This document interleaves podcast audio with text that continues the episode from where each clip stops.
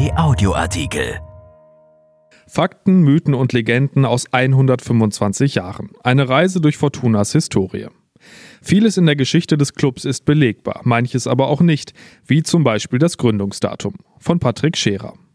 Wer über Fortunas Vergangenheit spricht, bezieht sich häufig auf das Sportliche, auf die Pokalsiege und Europapokalnächte in den 1970er und 1980er Jahren. Auf das, was man durchaus als jüngere Vergangenheit bezeichnen kann. Denn der Gesamtverein existiert ja bereits viel länger, angeblich seit 125 Jahren, seit dem 5. Mai 1895. Beweisen kann das allerdings niemand. Der Club brachte zuletzt viel Zeit dafür auf, seine Geschichte aufzuarbeiten. Ende des Jahres soll das Ergebnis veröffentlicht werden. Eine 600 Seiten starke Jubiläumsschrift mit vielen bisher unbekannten Details. Wir haben zusammen mit Tom Costa, der sich bei Fortuna um den Bereich Corporate Social Responsibility und das Archiv kümmert, schon einmal eine kleine Reise in die Vergangenheit gewagt. Das Gründungsdatum. Fest steht, es gibt keinen Beleg für dieses Datum, keinerlei Protokoll, keine Urkunde oder irgendetwas anderes, womit sich ein Datum verifizieren lassen würde. Nicht einmal in der Festschrift von 1925, sicherheitshalber feierte man damals aber schon mal das 30-Jährige, findet sich ein konkreter Nachweis. Immerhin erwähnt der Chronist der Schrift den Januar 1896, in dem eine Versammlung von Turnern stattfand. Vielleicht müsste es also gar F96 statt F95 heißen. Aufschluss könnte die Urfahne bringen, die lange als verschollen galt und seit 1995 im Stadtmuseum hängt. Sie wurde erstmals 1897 in Flingern durch die Stadt gewirbelt, an der Lindenstraße vor der Gaststätte Becker. Die Fahne ist nach dem Ersten Weltkrieg umgearbeitet worden, als nach einigen Fusionen die Fortuna, wie wir sie heute kennen, aus der Taufe gehoben wurde. Dabei hat man einfach die Urfahne genommen und neue Applikationen aufgebracht, so heißt es zumindest. Um die Wahrheit ans Licht zu bringen, müsste man die Fahne auftrennen. Das wäre allerdings in konservatorischer Hinsicht frevelhaft. Dass sich die Fortuna in ihrem Gründungsselbstverständnis zwischenzeitlich auch mal auf das Jahr 1911 bezog, lässt sich an einer erst vor einigen Jahren zufällig aufgetauchten Ehrenurkunde aus dem Jahr 1936 ausmachen. Die erhielt Wilfried Schack, nachweislich einer der ersten Fußballer des Vereins, für seine 25-jährige Mitgliedschaft. Der Name. Der Name Fortuna Düsseldorf soll angeblich von einer Brotfabrik kommen.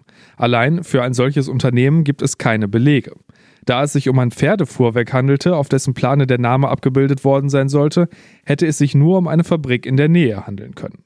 Zwar gab es im Rheinischen Konsumverein an der Ronsdorfer Straße eine Großbäckerei, wie auch an der Grafenberger Chaussee. Doch bei beiden gibt es keinen Anhaltspunkt, dass die Glück- und Schicksalsgöttin Fortuna Patin gestanden hätte. Die jüngsten Nachforschungen lassen jedoch eine belastbare Annahme zu, woher der Name tatsächlich stammen könnte.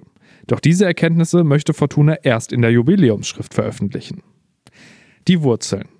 Dass Fortunas Ursprünge im Turnen lagen, ist gemeinhin bekannt. Und nicht etwa Toni Turek war 1954 Fortunas erster Weltmeister. Nein, Georg Liebsch errang in der Abteilung Schwerathletik diesen Titel 1937. Neben dieser Sportart bot der Verein auch Leichtathletik, Rugby und Schwimmen an. Fortuna wurde in den ersten Jahrzehnten maßgeblich durch die Familie Backers, die aus Reumont stammte, geprägt. Peter Backers wusste als Fußballspieler bis 1928 zu glänzen, während sich sein ältester Bruder Matthias als Funktionär einen Namen machte. Durch seinen Job bei Pieck und Kloppenburg war es der Fortuna möglich, schon in den frühen Jahren in einheitlichen Ausgehanzügen aufzutreten. Backers war es auch, der der Fortuna 1933 als Vereinspräsident vorstand. Das Thema Fortuna in der Zeit des Dritten Reichs wird auch in der Jubiläumsschrift ausführlich und gestützt auf wissenschaftliche Expertise behandelt. Die Quellenlage bei Fortuna ist allerdings insgesamt recht dürftig. Das rührt auch daher, dass Geschäftsstellen früher häufig in Gaststätten untergebracht waren. Eine befand sich an der Flur- bzw. Bruchstraße, die beim fürchterlichen Pfingstangriff 1943 zerstört wurde. Damit war auch ein Großteil der Devotionalien früherer Tage unwiederbringlich vernichtet. Das Stadion. Fortuna trug ihre Spiele bisher auf mindestens fünf Plätzen aus. Vielen ist der Platz an der Fennhauser Straße ein Begriff, der sich am unteren Ende des Flinger Bräuchs befand.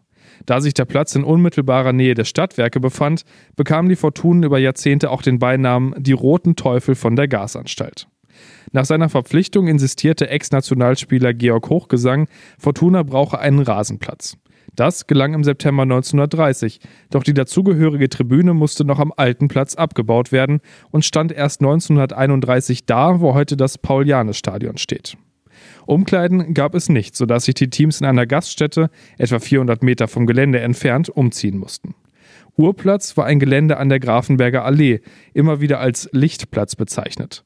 Auch hierfür fehlen konkrete Belege. Dafür ist inzwischen gesichert, dass Fortuna in den ersten Jahren, vor Beitritt in den Westdeutschen Spielverband, auf wechselnden Plätzen spielte.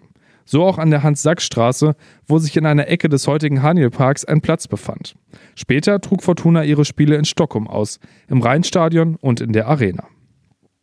Erschienen in der Rheinischen Post am 5. Mai 2020 und bei RP Online. RP Audioartikel. Ein Angebot von RP Plus.